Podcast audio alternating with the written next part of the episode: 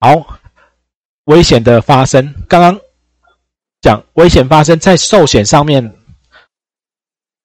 危险发生好像也没那么重要哦。客户出险了，然后常常都是等到出院，或者有时候他根本不知道办理赔，然后隔了几个月，或者是突然遇到你，哎，我年初做了什么东西，那个可以赔，可以申请理赔吗？那请问他年初做做了什么手术？如果他买的是医疗险，又也有手术给付的话，他的危险发生是发生在年初，对不对？那他来问你，那你说好可以理赔啊，或不能理赔？理赔你也帮他办嘛，没有什么问题啊。但在财产保险，你如果一个客户跑来，哎，我年初出过车祸，我突然想到我有跟你买车险哎，那我那个车祸可不可以理赔？会出现什么问题？怪怪的，啊，因为在财产保险上面，这个东西也很重要。是寿险，你今天做了手术或干嘛，那个都有医院啊，或者人死掉要身故，它都有很多的证明文件，而且它也不太需要去看你的损害都金额，它也没有太多的除外，是很难调查的。那你看保险法五十四条、五十八条，你们对着讲义看啊，要保人、被保险人、受益人遇到保险公司要赔的，要负责任就出险了。啊除了保险法另有规定，契约另有订定，知悉后五天内通知保险公司。因为你如果不通知，你有没有可能酒驾？然后经过十天、二十天，你才说：“哎，我之前有发生车祸，我我保乙式车体险是碰撞也会赔的。”结果我撞，但是他除外，里面是酒驾不会赔。可是他是酒驾，他出了事情，他等了十天，酒退了，很难调查，才跟保险公司说，这样就会怪怪的。所以来知悉后五天，来车险是这样，条款是这样写的：办事情立即电话、书面、其他方式通知本公司跟保险，五天内填妥出险通知书。你跟上面那个好像不一样哈，这是知道后五天内通知，他说要立即通知，那这个立即通知有没有抵触保险法？有没有刚刚踩到我们说的那个？抵触保险法的强制规定有。好，如果我们好来，我们刚好回来看来，如果刚刚像我们说的，啊，如果你们是网络的看影片的，就要看上一个单元的了哈。来，如果抵触绝对强制规定是不能抵触的，如果抵触相对强制规定，不利被保险人无效。好，那所以其实刚刚那个的确有案子在有法有一些争议是在讨论说。这个知道后五天通知，到底它是不是一个强制规定，还是一个任意规定？讲讲而已。好，两种法官的见解都有。好，就是来立即通知。好，那因为我们考照班长没有办法谈那么深哦，就是你们可以知道，就是说有些法官会支持说，因为你不立即通知，因为他可能会有一些谁知道驾驶是谁？过过了五天，我怎么知道驾驶是不是被保险人？连驾驶是不是被保险人我都分不出来，你说是你开车，搞不好是另外人开车啊？那开车人有没有喝酒都不知道，所以这个立即通知是有必要的。有些法院是支持的，所以没有违没有抵触。好，那五天内出险通知，这样大概是这样子。但有一些有一些个案，法官又会认为说，这个他有通知没通知，跟人身保险很像，他的事情都有他的，比如说有监视器啊，或者有很多东西，他觉得也没有什么逃避责任，没有什么恶意的时候。法官会觉得说，那没关系啊，他他虽然慢了两三天通知，也没没没差哈，大概这样。好，那在保险法五十八条要搭配六十三条看，好，怠于通知。刚刚我们看过五十九条第三项有一有一些呃规定，五十八条也有。如果你没通知呢，它的法律效果在六十三条，保险公司如果受损失要赔。好，这个是你们大概也都知道一下下就好了啦，因为考那个。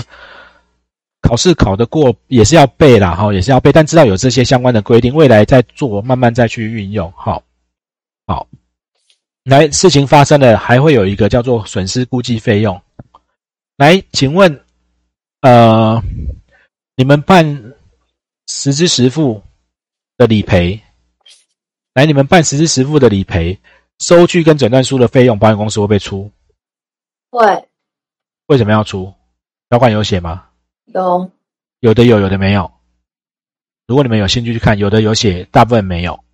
诊断书，好，来，为什么要出？那他又常常说，你们现在办两三家，他只赔其中一份哦。来，这个是在火灾保险的章节，保险公司或被保险人为了证明估计损失的必要费用，除了契约另有订定，保险人负担。所以，如果你契约没有写，如果有写要付，当然就是保险公司付；如果没有写，如果没有写预设，也是谁付？是不是保险公司？来，俗话翻到了吗？七十九条有哈。好，你你看，我也知道你在翻讲义耶。老法条哈，来，那个由保险公司预设由保险公司负担哦，但是他契约可不可以定说这个钱要由客户付？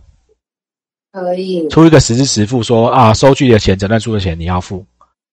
好，OK，好，你们到时候就会看到火灾保险上面就会有相关的约定哦。我没有把它放进来哈。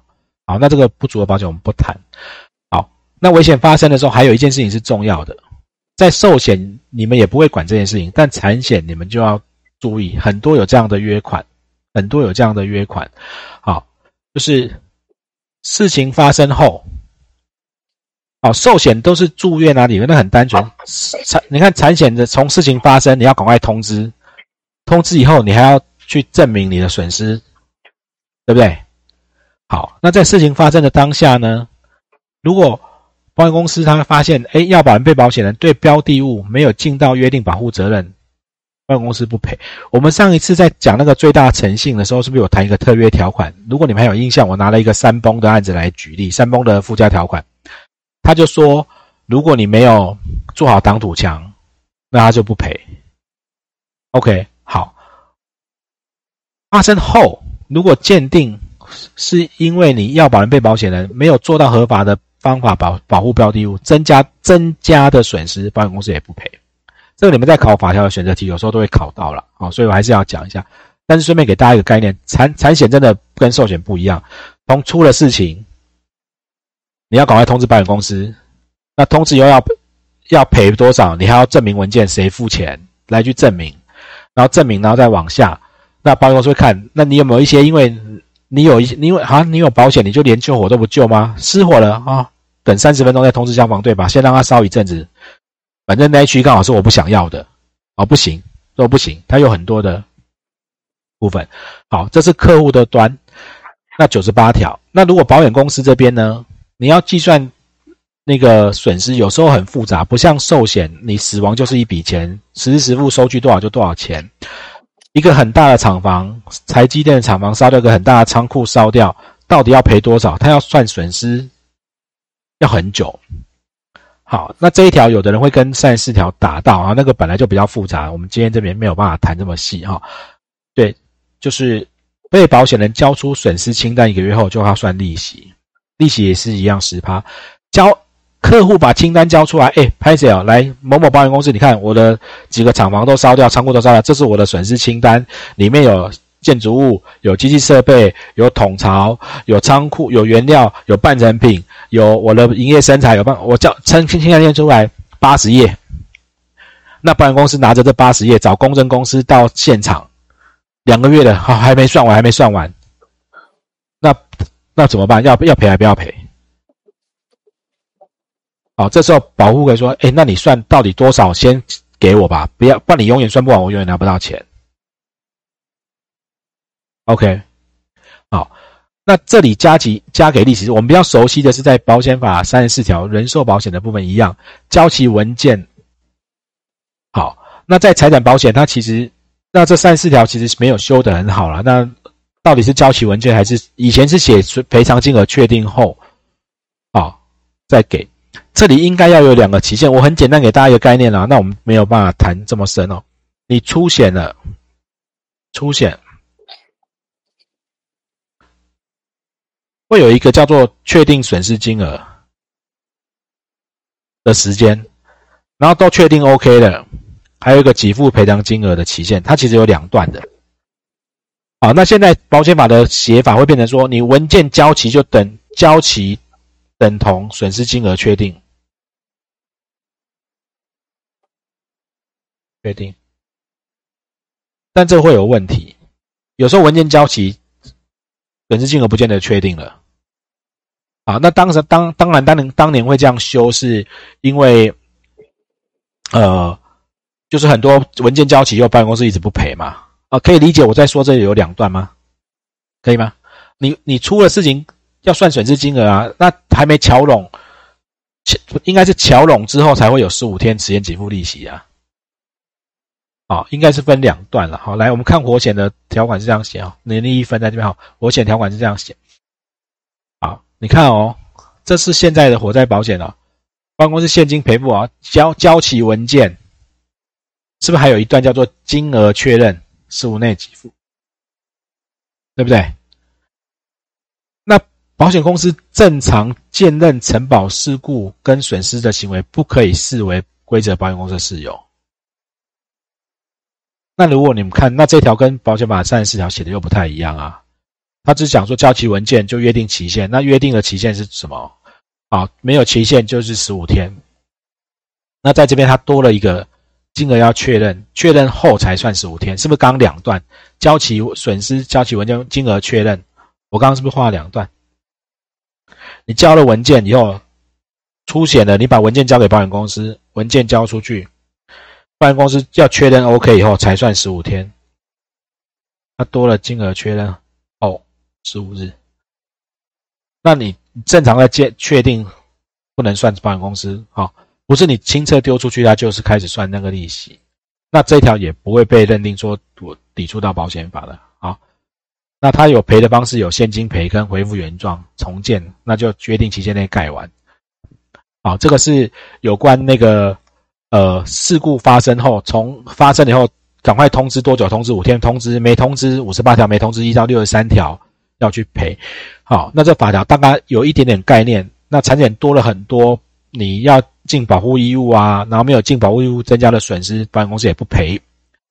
OK，好，它多了很多跟寿险不太一样的部分，好，跟寿险不太一样的部分。OK，好，接下来慢慢都进到这些，就是都是跟我看一下，应该会两个多小时可以讲完了，看看可不可以。好，来，呃，接下来那个进到那个特约条款哈，特约条款。